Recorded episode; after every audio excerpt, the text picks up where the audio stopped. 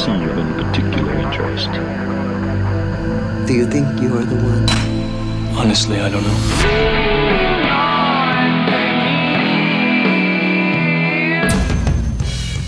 Hola, ¿qué tal? Te doy la bienvenida a un nuevo episodio de Uno entre Mil, un podcast sobre el lado B del emprendimiento. Mi nombre es Matías Villanueva y antes de que pasemos a esta charla, te invito a que te suscribas a nuestro canal, actives las notificaciones y no te pierdas ninguno de nuestros capítulos. Ahora sí, súmate a esta conversación y transformemos este podcast en una ronda de cervezas para tres. Hoy día vamos a contar con la tremenda participación de Nicolás Palacio, conocido como el mago Nicolás. Hola Nico, ¿cómo estamos? Hola, hola a todos, acá Nicolás Palacio, buena Mati, ¿cómo estáis? Aquí estamos bien entusiasmados de eh, compartir con nuestra audiencia tu historia, tu lado B y obviamente también dar a conocer ahí más información sobre el lanzamiento de tu nuevo libro. Así que vamos con todos, ¿te parece? Dale, vamos con todo. Vamos aquí a contarles a, a nuestros oyentes quién es Nicolás Palacio. Eh, de seguro muchos ya lo conocen de las redes sociales o de YouTube y de todo el contenido que él genera. Pero para quienes no lo conocen, aquí vamos a dar alguna reseña del Nico y si es que hay algo que sumar ahí, el Nico nos va a añadir algo de sus ingredientes. Primero que todo, partamos con que el Nico estudió Administración de Empresas en la Universidad Adolfo Ibáñez. Eh, estuvo a cargo del manejo... Ingeniería comercial. que es parecido a administración de empresas en otros países. Perfecto, bien, ahí tenemos un cambio. eh, bueno, el Nico también estuvo a cargo del manejo del área de blockchain en Accenture Chile y fue gerente de tecnología y de innovación en Penta Financiero. Pero hace tres meses, si no me equivoco, renunció a su cargo de Chief Digital Officer en Capitaria, que es un broker para traders que mueve más de 2.5 billones de dólares mensualmente para dedicarse, escuchen esto, a eh, full time tiempo completo a la creación de contenido. Hoy día es un influencer del mundo de las finanzas, tiene un canal de YouTube con más de 75 mil suscriptores, una cuenta en Instagram, en Facebook, en TikTok, en Discord, donde diariamente está compartiendo información de alto valor para quienes están interesados en este mundo y de aprender de alguien que más allá de la teoría se enfoca mucho en la práctica y en compartir su recorrido en temas de criptomonedas, de finanzas, libertad financiera. De hecho, eso lo llevó hace poco a lanzar eh, su libro que se llama Inevitablemente Rico, en el que brinda información y ayuda a las personas a alcanzar su propia libertad financiera y como tema adicional extra, la guinda de la torta, el Nico es mago profesional. ¿Algo que agregar por ahí, Nico? La tremenda intro te pasaste, Madi. Solo por detalle. Faltó LinkedIn, que también tengo harta gente. O sea, si es que vamos a, a, las locuras que hago, te, te, diría que otra de las importantes que me destaca, aparte de la magia que, que acá que lo mencionado, porque creo que fue muy importante en mi vida y mi formación, es que soy deportista así hardcore, onda hardcore, hasta que salió en las noticias por temas deportivos, o sea, hago mucho deporte, antes era solo trail running, ahora estoy en la triatlón, hasta competido en mundiales, ha sido una locura. Sí, sí, te seguí ahí en las redes sociales y, me gusta también este tema de, de, cuando estáis entrenando, estáis además estudiando, o sea, algo que ahí yo he visto y que vamos a abordar en este podcast es la forma en cómo compatibilizas el deporte, el estudio, el trabajo, tu oficio, tus pasiones y también obviamente tu familia, que es lo más importante que tenemos. Nico, aquí partimos siempre el podcast con una pregunta, que es bien simple. Eh, hoy por hoy, una palabra que te defina como el emprendedor que eres y el por qué. Doer. Doer, para los que no saben en inglés, como el que hace que las cosas pasen. Creo que lo que más me define, lo que más me han dicho en la vida, solo como dato, hoy día en media hora monté mi tienda de Shopify, la conecté con Mercado Pago, la conecté con Zapier para dar los cursos automáticos por Teachable y me contacté con una Dark Store para entregar automáticamente el delivery de mi libro sin tener que hacer nada, todo funciona automático. Eso lo hice hoy día. Entonces yo realmente me preocupo siempre que las cosas pasen, no, no, son solo ideas y, y, mucho prueba y error. Ah, excelente. Yo que también tengo mis cursos ahí en Shopify, Teachable y con automatización en Zapier, He de decir que no es un trabajo fácil, así que si el Nico lo hizo y bueno, es que tú Nicolás también tienes habilidad en programación, entonces no es algo como... Sí, no, yo sé programar. Tipo, entonces para un común y corriente lo que hizo el Nico en 30 minutos en general es algo que va a tomar harto más tiempo y hay que tener paciencia. Hay que ser un doer, pero también hay que tener ahí, cultivar la paciencia y, ser eh, personas que tienen la tolerancia a que no todo te va a resultar a la primera. Sí, y que la mejor habilidad al final, porque acá efectivamente para todo lo que hice no tuve que programar, pero sí me ayuda el background de programación, dado que había hecho muchas de esas cosas en el pasado, pero había muchas cosas que no había usado, nunca había ocupado Shopify, y simplemente googleando como cómo conectar a Shopify a Zapier, cómo conectarlo a una Darkstore, como que la verdad googleando uno, uno puede pillar todas las respuestas. Claro, oye, bueno, consejo ahí extra.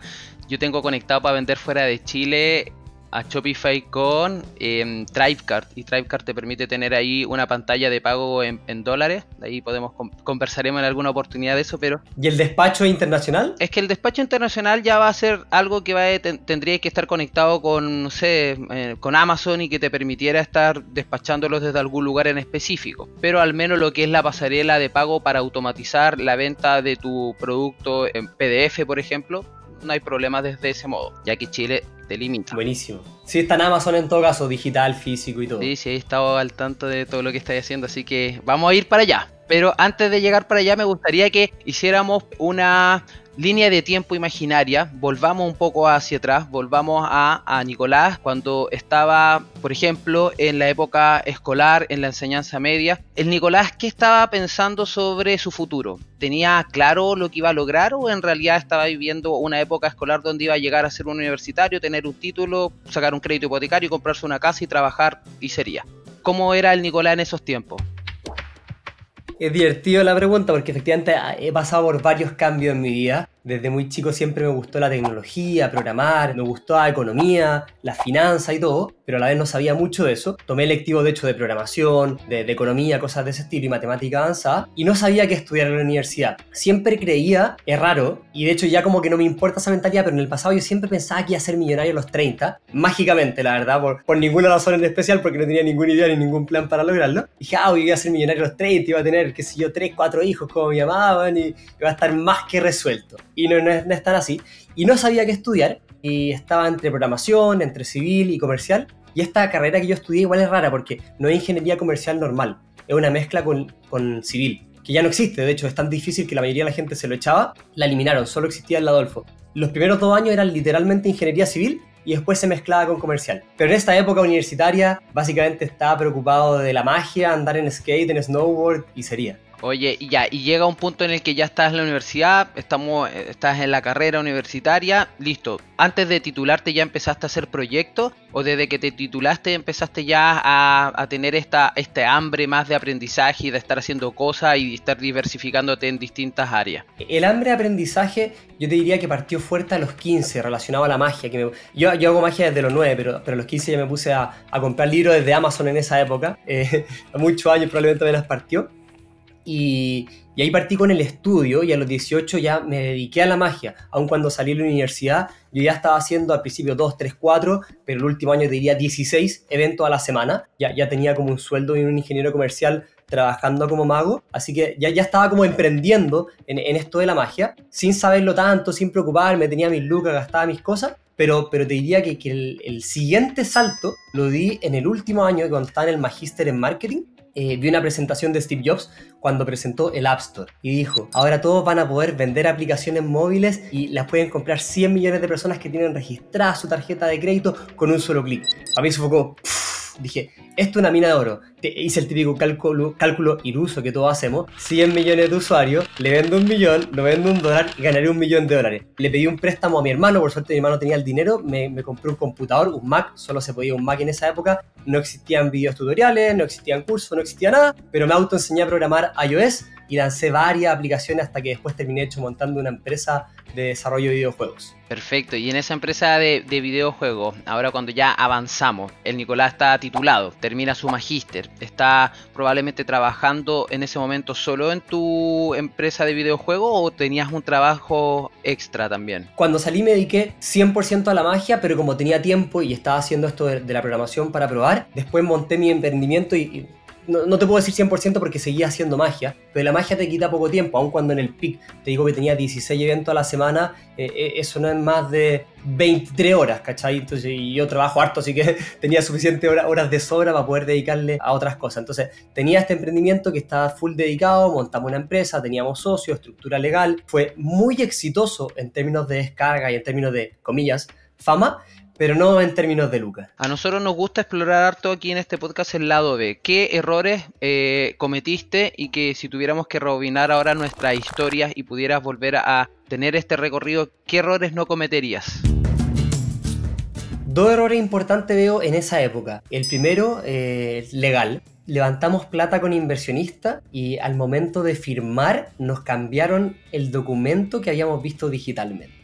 Y eso implicó que cuando quisimos salir no pudimos, tuvimos que comprarlos nuevamente y quedar en la bancarrota con mis socios. Lo que fue terrible, una pésima experiencia y de ahí partí desde cero mi carrera laboral tradicional. El segundo error está en no haber probado suficiente emprendimiento para saber ganar plata. Básicamente se reduce así. Yo hoy siento que puedo ganar plata con lo que sea que se le ocurra que me digan, onda, dedícate al origami y haz hacerlo. En esa época no sabía, no, no sabía cómo ganar plata y por lo mismo no logré monetizar bien esta empresa de videojuegos. Ya, perfecto. Eso es un buen resumen, Nico, que queda claro para quienes son emprendedores, es parte del juego fallar. Para quienes van a emprender, tienen que tener claro que esto es una montaña rusa. A veces los negocios, los emprendimientos, las empresas que formamos tienen un periodo de aprendizaje que nos ayuda para nuestro próximo proyecto. Y en ese sentido, Nico, entonces esto falla la empresa de videojuego y tal como tú algo alcanzaste a mencionar, te vas a trabajar. ¿Dónde comienzas a trabajar?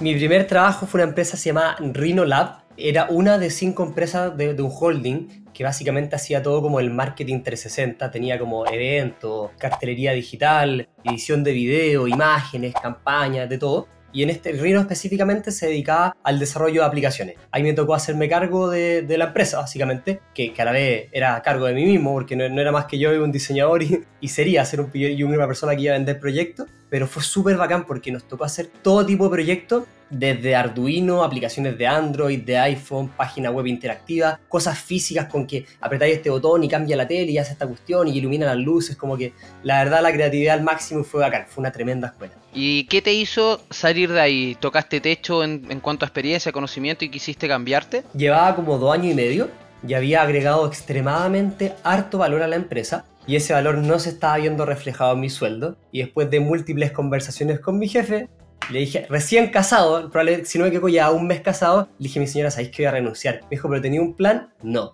Y renuncié nomás y chao. Perfecto. Y con esa experiencia y ese background, para quienes están en una situación similar, como tú, Nico, que ya habían hecho sus proyectos, son personas autodidactas, tenían su título profesional, ¿cómo fuiste a buscar pega?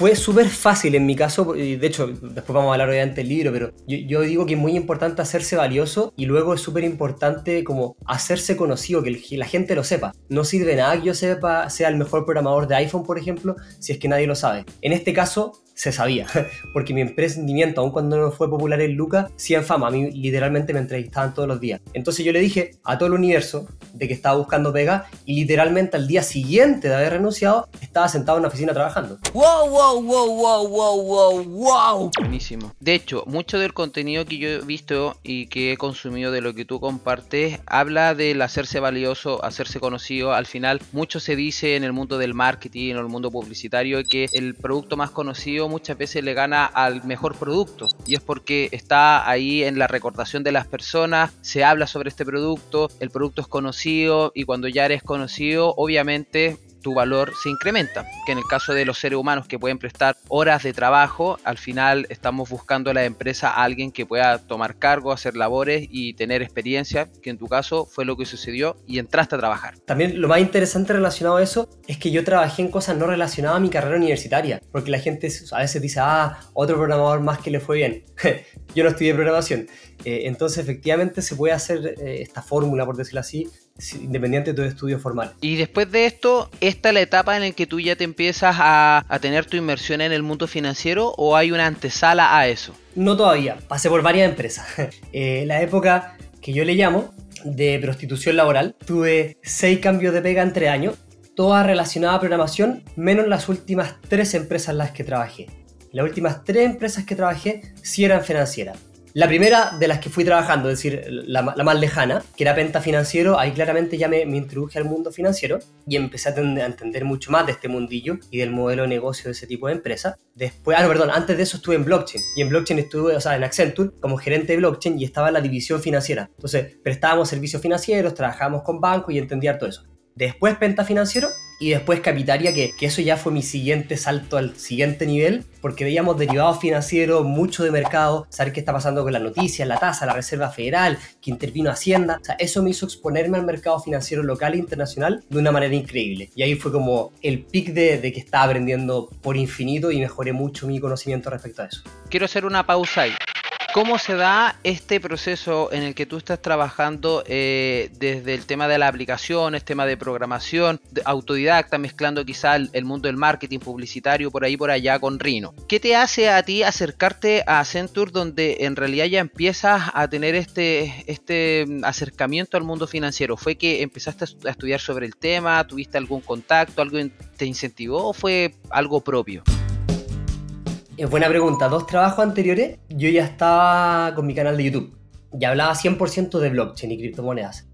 Entonces, básicamente, me buscaron de Accenture. Dijeron, yo quiero trabajar con Nicolás Palacio, que probablemente sea de los que más sabe de blockchain en Chile. Y por eso yo, yo soy tan hin- hincha pelota en decir que hay que hacerse conocido, porque todos mis cambios de trabajo a mí me buscaron. Ninguno lo busqué yo literalmente en los últimos seis trabajos que he tenido. Y eso gracias a que mi currículum se va mostrando en el sentido de mi trabajo, mis acciones, no de mi papel. Yo nunca he tenido que mandar un currículum físico de papel, porque ese nunca ha sido lo relevante. Mi currículum es lo que yo hago. Y eso me aseguro que la gente lo sepa. Y en el caso de Accenture fue gracias a este canal de, de blockchain y criptomonedas. Perfecto, perfecto, perfecto. Ya, y desde después de eso, Nico, entonces, para quienes no están en este contexto, yo sí estoy en este contexto porque sigo hace rato tu contenido. Entonces, tú llegas a esta etapa de la prostitución laboral, donde estuviste en diferentes trabajos, fuiste ganando experiencia en diferentes verticales, hasta que todo esto te fue ayudando a construir y a fortalecer tu canal de YouTube. Tu canal de YouTube que después se va diversificando a otras redes sociales, que puede ser Instagram, TikTok, etcétera.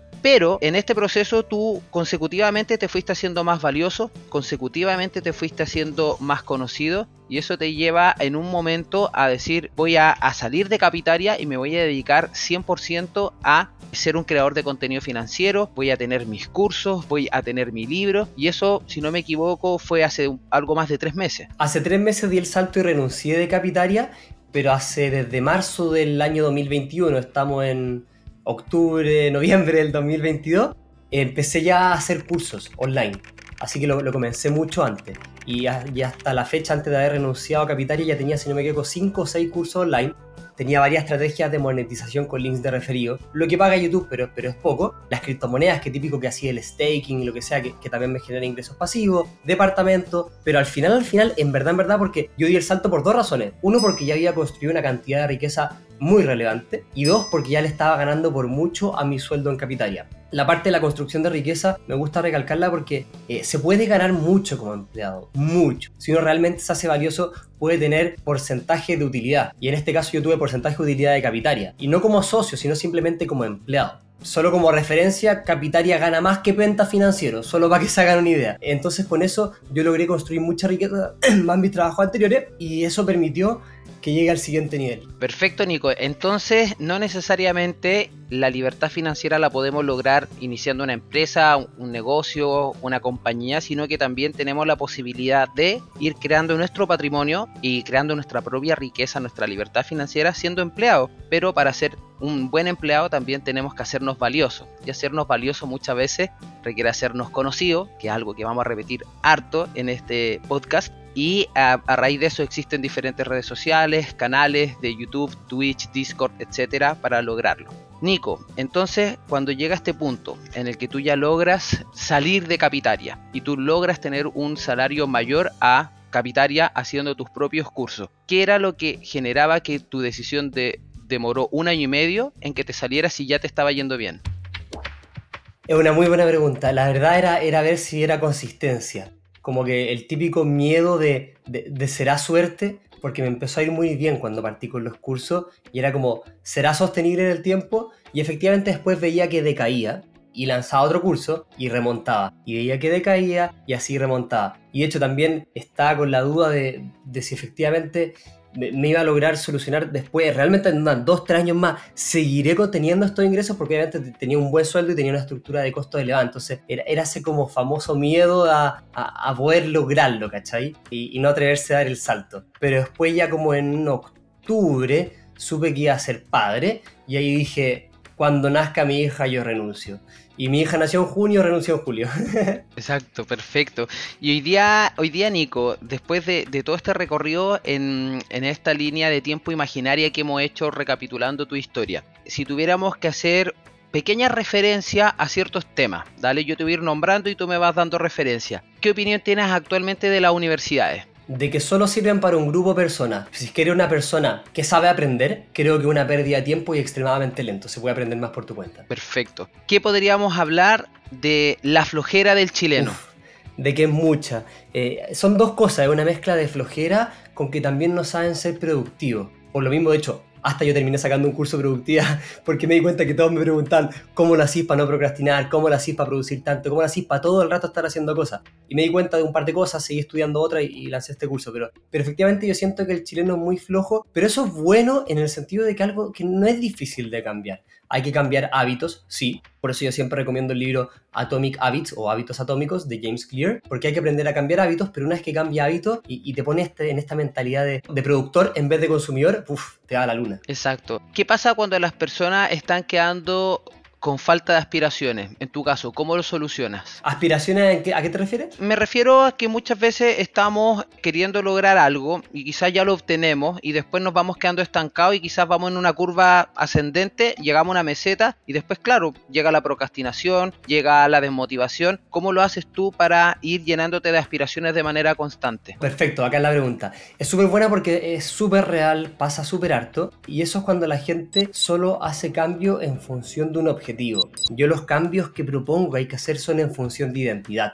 Yo soy deportista, no es que yo vaya a correr la maratón de Santiago, yo soy deportista. Y si eso cambia mi identidad, aun cuando termine una carrera, después hay una siguiente y una siguiente porque mi identidad es como deportista. Yo soy un productor de contenido, no es que lancé este curso y se acabó. No, me gusta producir contenido. Voy a seguir haciendo. Entonces, con ese cambio de identidad versus un objetivo específico, creo que se logra vencer esa, meseta que tú dices que es súper real. Me gusta lo que dices por ahí del cambio de identidad, porque al final uno muchas veces puede estar enamorado sobre una temática, que en este caso, vamos a poner tu caso, puede ser la libertad financiera, puede ser la productividad, puede ser el libro que acabas de lanzar, pero llega un punto también en el que uno cambia sus pasiones, o llegan pasiones que llegan a, a embargarte, y, y cómo lo haces tú, por ejemplo, para ir decidiendo eh, cómo gestionar tu tiempo y cambiar tus hábitos para destinar tu energía hacia otro plan o hacia otro proyecto o hacia otra meta. Me gusta también harto la pregunta porque es algo que me ha pasado mucho. Eh, acuérdense, magia,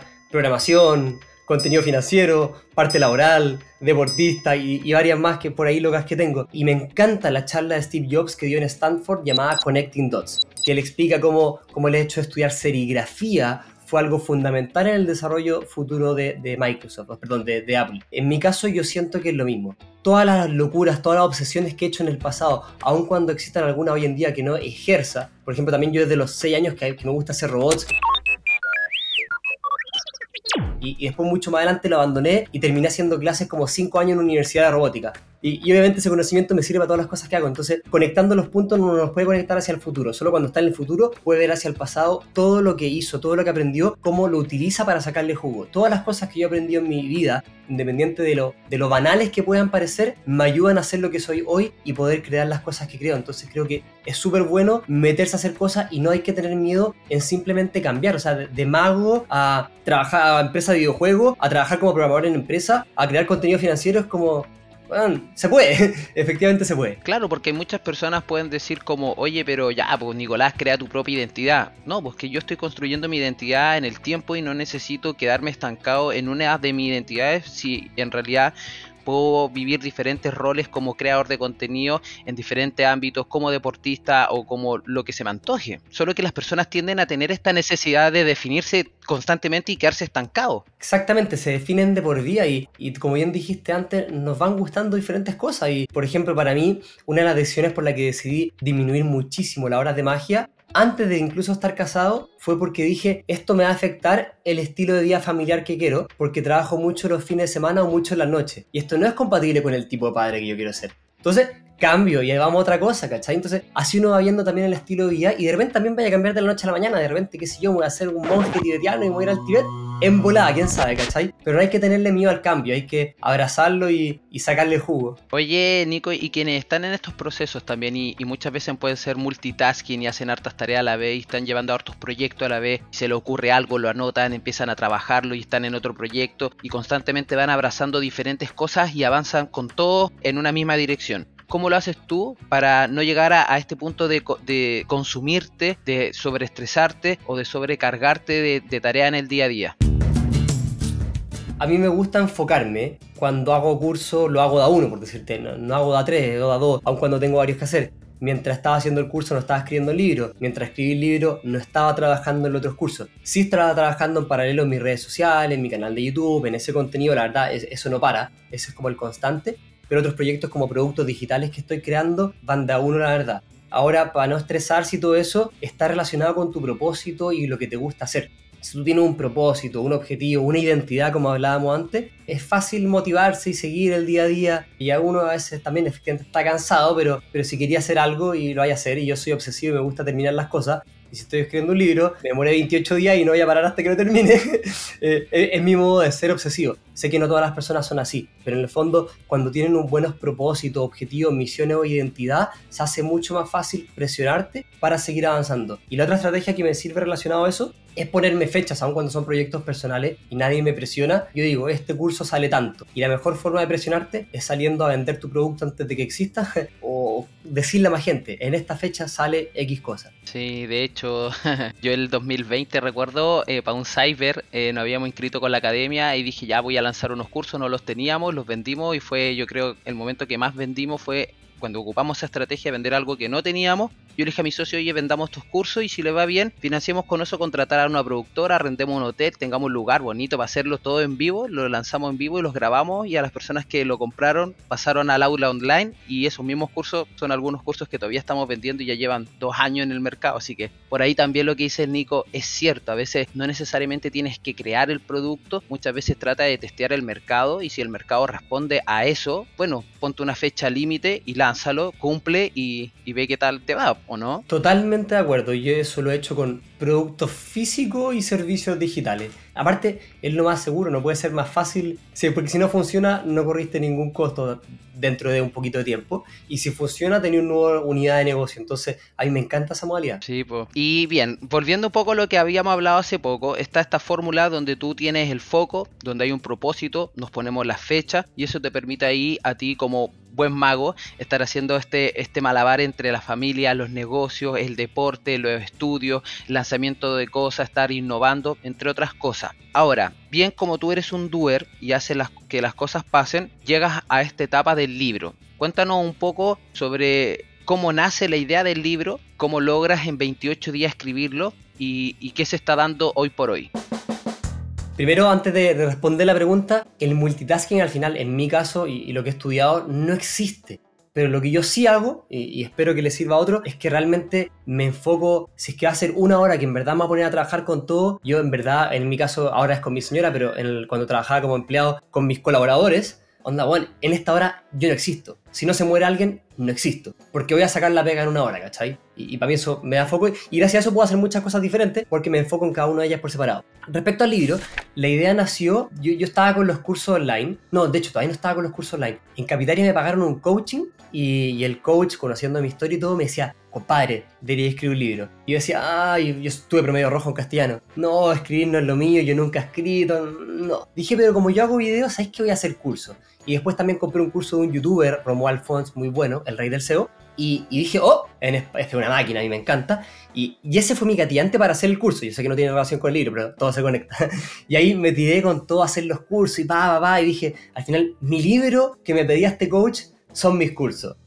Pero después cuando di este salto de renunciar a Capitaria y me enfrento a tiempo, y yo con tiempo me pongo muy creativo porque no me gusta estar aburrido, y a la vez también vi a la Romy Capetillo, otra influencer financiera, que justo firmó con un grupo Planeta. Dijo, voy a escribir mi libro y dije, oh, acabo de renunciar, tengo tiempo, este es mi siguiente proyecto, voy a escribir un libro. Creo que literalmente ese mismo día hice un contrato conmigo mismo, subí una foto, a, también para presionarme, a redes sociales, bueno, voy a escribir un libro. y, y de ahí, como obsesivo que soy en la parte de hacerse más valioso, que creo que es fundamental para todas las personas, estudié cómo escribir un libro. Y como datos, si es que a alguien le interesa, hay un libro que se llama Publish It de Chandler Bolt, creo que solo existe en, en inglés por ahora, es muy bueno. Vi un montón de videos en YouTube de cómo se escribe un libro, cuál es el proceso para crearlo, cómo hay que publicarlo, cómo hay que venderlo, todo. Y, en como uno o dos días me devoré todo el contenido relacionado a eso y después me tiré a escribir. Y el proceso fundamental para poder escribir y sacarlo en ese tiempo ridículo de, de 28 días es la clásica frase Show up at work every day. Siéntate todos los días, dedícate tu tiempo una horas y escribe todos los días. La gente busca estar motivado. Y la motivación está demostrado de que no existe mágicamente. De hecho, lo- yo- me gusta mucho esta frase de que, que no sé dónde salió la verdad, la digo en mi curso de productividad, de que los niños hacen lo que quieren, los adultos lo que deben. Y la motivación se viene cuando hacen las cosas y ves que empieza a avanzar, a dar resultados. Entonces, no es que, oh, es que no tengo ganas de escribir ahora. No, todos los días me siento de esta hora a esta hora y escribo pantalla en blanco a escribir. Da lo mismo si tengo ganas, da lo mismo lo que sea.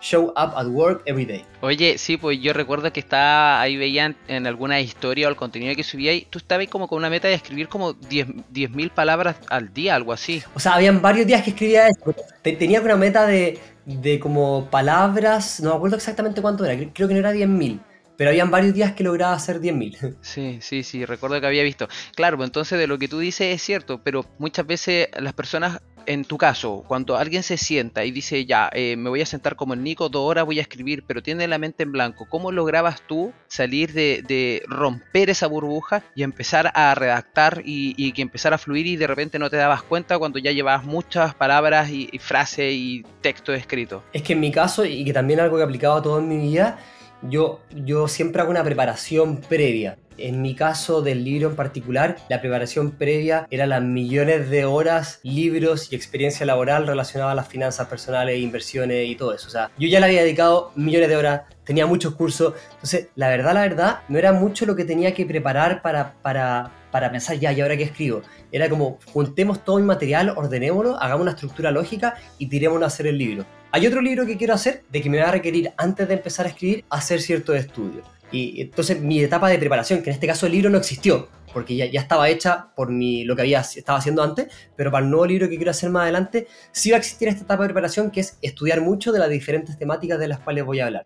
Y en ese caso, después de haber hecho esta etapa de preparación, que en mi caso ya estaba hecho porque ya sabía sobre la temática que iba a hablar, ahí es mucho más fácil sentarse a escribir. En cambio, si yo me sentara ahora a escribir el siguiente libro, que está relacionado como a, a cómo conseguir lo que sea que queráis hacer en tu vida, tengo que hablar mucho de la disciplina. Aun cuando yo tengo disciplina de sobra, no la he estudiado en detalle como para enseñarla. Entonces voy a tomar decenas de cursos, voy a ver muchos videos, voy a leer libros de disciplina y voy a prepararme al máximo para que cuando me sienta a escribir simplemente sea empezar a escribir y reflejar la historia que he hecho en mi vida y de personas que conozco que han tenido disciplina. Bueno, el libro no es solo sobre disciplina, pero es uno de los pilares fundamentales. Entonces, en función de eso, creo que, que sale fácil. Oye Nico, y por ejemplo, eh, tu libro que se llama Inevitablemente Rico, que ya lo podemos encontrar en Amazon, que lo podemos comprar en tu página web nicolaspalacios.com. Está actualmente solamente en amazon.com la versión digital y física.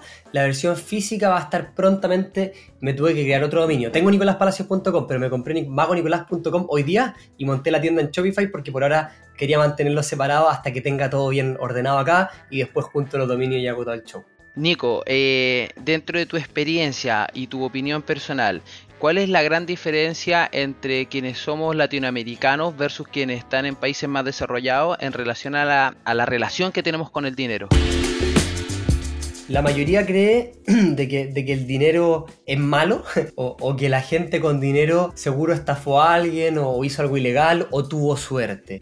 En cambio, en Estados Unidos creo que existe una diferencia de que está este- esta mentalidad del emprendedor que se terminó forrando y que vino de la calle. Eso como que la gente no cree mucho en Latinoamérica que puede pasar, sin embargo, en Latinoamérica pasa un montón. Entonces la gente tiene esa, esa creencia limitante de que no se puede, es que yo no estudié eso, es que yo no nací ahí, es que yo no tengo los contactos y a la vez también la plata es mala. Creo que son las principales creencias que tienen en Latinoamérica. ¿Cómo logro romper con esa creencia que a veces eh, veo el dinero como algo negativo, como algo sucio? ¿Cómo logro reconciliarme con el dinero y cómo logro después poderlo multiplicar, por ejemplo. Primero tienes que entender de que el dinero no es un fin, es un medio, es el petróleo por el cual navegamos hoy en día para usarlo. O sea, a mí no me interesa tener dinero porque sí. Y, de hecho, no soy una persona ambiciosa, no me, no me interesa ser billonario ni por si acaso, ni tener 100 millones de dólares. Me da lo mismo, no, no necesito eso pa- para estar completo, ser feliz, lo que sea. Pero sin embargo, en el mundo en el que nos vivimos, necesitamos dinero para desenvolvernos y, eso es clave entenderlo. Y, y cuando te das cuenta de que, de que no es un fin en sí mismo, sino que es un medio, te das cuenta de que el dinero no es ni malo ni bueno, es un medio por el cual tú haces cosas. Y para conseguirlo no tienes por qué ser malo o bueno. Ponte a estudiar diferentes casos y no te quedes con los pocos casos negativos que conocí. No, que este gallo seguro estafó, no, que este gallo copió esta idea. Y, y ve los otros millones de casos que pasan piolita, porque no son noticias, de que gente construyó riqueza de la forma más legal, limpia, honesta, transparente y a veces hasta totalmente altruista posible, como que ayudando a la gente y logró construir riqueza. Entonces hay que romper esa barrera y sacar esa mentalidad totalmente. Para quienes vamos a adquirir el libro, ¿con qué nos vamos a encontrar, Nico? O sea, si tuviéramos que hacer una breve reseña, sé que puede ser autosugerente porque eres tú mismo diciéndolo, pero ¿qué es lo que en realidad nos va a abrir los ojos este libro? Yo creo que la parte más, porque son cinco pasos eh, y, y es súper completo, toca de punta a punta todo el tema de las finanzas personales, de la inversión. De hecho, dentro del libro viene incluido un libro, un curso, perdón, online de, de inversión en criptomonedas y acciones, calcular tu número, ordenar los gastos, cómo invertir eh, en la etapa de crecimiento, cómo invertir en la etapa de la libertad financiera, pero el gran foco y la gran diferenciación está relacionado al tema de hacerse valioso cómo realmente uno puede agregar valor, cuáles son las oportunidades y, y no solo son, no solo es teoría y no solo es ejemplo, sino que es súper accionable y práctico. De hecho, literalmente hoy me escribió una persona, voy a tener ahora en unos minutos más una reunión con el gerente general. ¿Me podía dar un último tips? Y yo le dije, chucha, pero bueno, ¿por qué? ¿De qué? Me dijo, no, es que leí tu libro y tú decías, hay que ir a hablar con el gerente general y decirle qué problemas tiene, preguntarle cómo agrego valor y qué problema tengo que resolver para aumentar mi sueldo. Y el compadre fue, lo hizo. Y después me escribió, bueno, me fue bien, lo hice y me dijo, ABC, tengo que resolver un par de barreras, pero voy con todo. Asimismo me han llegado súper hartos comentarios que e- esto como que escapa del libro de inversiones tradicional y lo que más se enfoca es la parte de la ecuación que la gente menos se enfoca que crea contenido financiero. La gente que crea contenido financiero se encarga en invertir, ahorrar, disminuir tus gastos. Pero eso tiene un límite. Lo que no tiene un límite es cuánto tú puedes ganar. Y para ganar más, lo que yo postulo en el libro, hay dos partes de la ecuación fundamentales, la hemos estado hablando todo el rato, hacerte valioso, y eso son sacarte la chucha estudiando, porque no hay otra forma, acá son horas de horas de horas de estudio, y la segunda es hacerte conocido, porque si yo soy el mejor data scientist del mundo y nadie lo sabe, a nadie le importa. Oye, eh, me gusta todo ese tema porque de lo que dices tú, muchos contenidos eh, de finanzas en redes sociales, en YouTube, etcétera, muchos te están hablando de, de cómo empezar a ahorrar, de cómo disminuir tus gastos, de cómo retraerte, pero también lo que tú dices es súper importante, de cómo logro maximizar, cómo logro ponerle un 5x a esto, cómo logro ponerle un 10x a, a lo que gano. Y, y con, e- con esa, esa fórmula funciona, pero la diferencia es que te puedes demorar 15, 20, 35 años. y como bien tú dices, con el otro método voy a acelerarle y ponerle un 5 por, un 7 por, un 10 por, un 100 por, entonces le voy a dar mucha más velocidad. ¿no? Y de lo que mencionabas tú también al final, el libro en este tema de hacerse valioso, muchas veces uno dice ya, pero hacerse valioso para ganar más dinero, no, a veces hacerse más valioso es tal como dices tú de ir, golpear la puerta del gerente, golpear la puerta del, del jefe y decirle, hey, ¿en qué puedo yo mejorar para tener mejores condiciones? Quiero proponerme una meta, me quiero poner de aquí a 3, 6, 9 meses, lograr un objetivo mayor, pero necesito que me acompañe. Entonces, ejemplo, eso que tú acabas de mencionar son cosas que yo, siendo eh, dueño de una empresa con casi 50 eh, empleados, digo, ¿dónde están esas personas que van a ir a golpear la puerta y que me van a proponer eso y que tienen hambre y que quieren volverse valiosos y que quieren volverse quizás conocidos y que quizás después me los robe otra empresa porque son muy buenos? Bueno, ojalá eso suceda también, porque al menos de mi percepción, igual Nico, no sé tú, siento que igual falta hoy día cierta ambición en las personas de querer mejorar no solo en el dinero que reciben, sino también en lo profesional y en las aspiraciones que tienen. Eso te lo preguntaba. ¿Qué, crees tú que es lo que está pasando hoy día? Totalmente, si al final todo esto al final es un camino de desarrollo personal, como bien dijiste, allá de la luca, es desarrollarte profesionalmente y seguir estudiando las cosas que te gustan. Uno se puede hacer millonario, construir riqueza, da lo mismo el número, en función de lo que más te gusta y más te apasiona, si es que sabe hacerlo bien. También ataco harto esa problemática. De hecho, hablo como desde el empleado, desde el emprendedor y es de la persona que no sabe qué quiere, pero le apasiona algo y, puede hacerlo. Entonces, en el libro comento todo eso. Y es totalmente así. O sea, yo tuve la suerte de tener una persona que me agendaba, yo era su jefe, y me agendaba cada tres meses sesiones de feedback él a mí, para decirme, cuéntame, ¿cómo lo he hecho? Yo le decía las cosas buenas y me decía, no, no, para, ¿qué he hecho mal? Dime qué he hecho mal, ¿cómo te, cómo te ayudo la vida? ¿Cómo te hago para ti que tu pega sea más fácil? Weón, qué bacán que alguien te diga eso, ¿cachai? Y realmente agrega mucho valor. Y en mi caso, después de las últimas empresas que trabajé, yo con la gente que tenía a cargo, les, me preocupaba lo más importante de que entendieran el modelo de negocio de punta a punta. Porque un colaborador que entiende de punta a punta el modelo de negocio puede aportar valor, sabe dónde se genera la riqueza de- del mismo negocio. Y yo como jefe me encargo siempre con la gente que tengo a cargo de que entienda realmente el modelo de negocio. Eh, y por lo mismo también en el libro le digo, preocúpate de entender el modelo de negocio de la empresa que está trabajando, preocúpate de entender el modelo de negocio del emprendimiento que está haciendo. Porque mucha gente emprende y en verdad no es más que un esclavo de su emprendimiento y trabaja más horas y puede ser que tenga una vida piola, pero en verdad se saca la chucha trabajando y probablemente estaría más tranquilo como empleado. Eh, y algunos, aun cuando están ganando más que como empleados, siguen siendo un esclavo de su estilo de vida. Entonces, ah, hay formas también hay que ver qué, tipo de negocios van a funcionar y cuáles no para conseguir tu objetivo. Acá también la parte interesante que también planteo en el libro de las finanzas personales es que son personales Eh, y cada uno tiene un número, un estilo de vida totalmente diferente. Y enseño a calcularlo y calcular exactamente el número al cual tienes que llegar según el estilo de vida que quieres. Y, no, si no sabes el estilo de vida que quieres, propongo métodos para entender qué tipo de estilo de vida quieres tener. Entonces es súper bueno saber lo que uno quiere para trabajar todo ese camino y llegar a cumplir su objetivo. Y súper importante saber lo que uno quiere para poder cumplir nuestro objetivo. Si al final es tan básico como si no sabes lo que quieres es imposible llegar a destino. Entonces, genial, inevitablemente rico es el libro de Nicolás Palacio. Nico, para quienes nos han estado escuchando y quienes no te conocen, porque yo sé que eres bien conocido, ¿dónde te pueden seguir? ¿Dónde pueden consumir tu contenido? ¿Y dónde consideras tú que es el mejor lugar para empezar a, meterse en el mundo de lo que tú enseñas? O sea, para mí el mejor lugar es, es YouTube, porque aun cuando enseño contenido por Instagram y mi Instagram ya ahora es más grande que mi canal de YouTube en términos de seguidores, con respeto, pero uno no aprende en un reel de un minuto y medio. O sea, si quería aprender de verdad hay que estudiar. y, y en YouTube tengo video, tengo más de 800 videos, el promedio de durar como 15 minutos, y, y ahí enseño de verdad. y tengo varias, que- casi que tenéis varios magísteres o, o pequeños diplomados que podéis sacar viendo mis videos de YouTube. Desde cómo programar en blockchain, a, a qué blockchain, a finanzas personales, cómo invertir en acciones, sobre trading, entonces hay de todo, gratuito. Ahora, si quieres dar el salto, obviamente eh, complementario está el canal de Instagram, tengo varios cursos de diferentes temáticas según lo que le gusta a la gente, pero yo siempre les recomiendo que partan viendo mi canal de YouTube, para que vean también si les gusta mi estilo, yo soy informal, yo no edito, yo si tengo un error me equivoco y sigo, y hay gente que no- de repente, ahora ya no lo hago, pero antes grababa con la poli, que tengo un loro gris africano que hacía ruidito atrás, y era súper molesto en los videos, así que primero vean mis videos de YouTube y después vean si es que les interesa mi otro contenido. Ahora, si quieren realmente tomárselo en serio, yo creo que la mejor inversión efectivamente es el libro porque es extremadamente económico. La versión digital vale 7,99 dólares en este momento. Y aparte incluye un curso que vale 100 dólares, gratis totalmente dentro del curso. Eh, y creo que resume muchas de las cosas que he aprendido a lo largo de mi vida. Y es como, si tienes poco tiempo, la mejor inversión relacionada a mi contenido que tú podrías hacer hoy es el libro. Después, sí, YouTube y curso, pero creería que, el libro es lo que más les serviría al principio. Perfecto, ahí para quienes nos escuchan, Inevitablemente Rico de Nicolás Palacio. No es solamente un libro, tienen acceso también a un curso avalado en 100 dólares. Así que perfecto, ahí pueden seguirlo en YouTube, su página web y también am, en las diferentes redes sociales en el formato de contenido que les gusta a ustedes consumir. Por ahora eh, pasamos a despedirnos. Yo quiero dar gracias a Delphi Soana y a Salva Luca que están en la producción de este podcast, a Cristian Aciar que está en la edición y a cada uno de ustedes que nos han estado escuchando hasta ahora junto a, al Nico Palacio. Mi nombre es Matías Villanueva y aquí en eh, Uno entre Mil eh, podcast revelamos el lado B de emprendedores y nos vemos en un próximo episodio. Muchas gracias Nico, nos vemos. Gracias Mati, chao chao.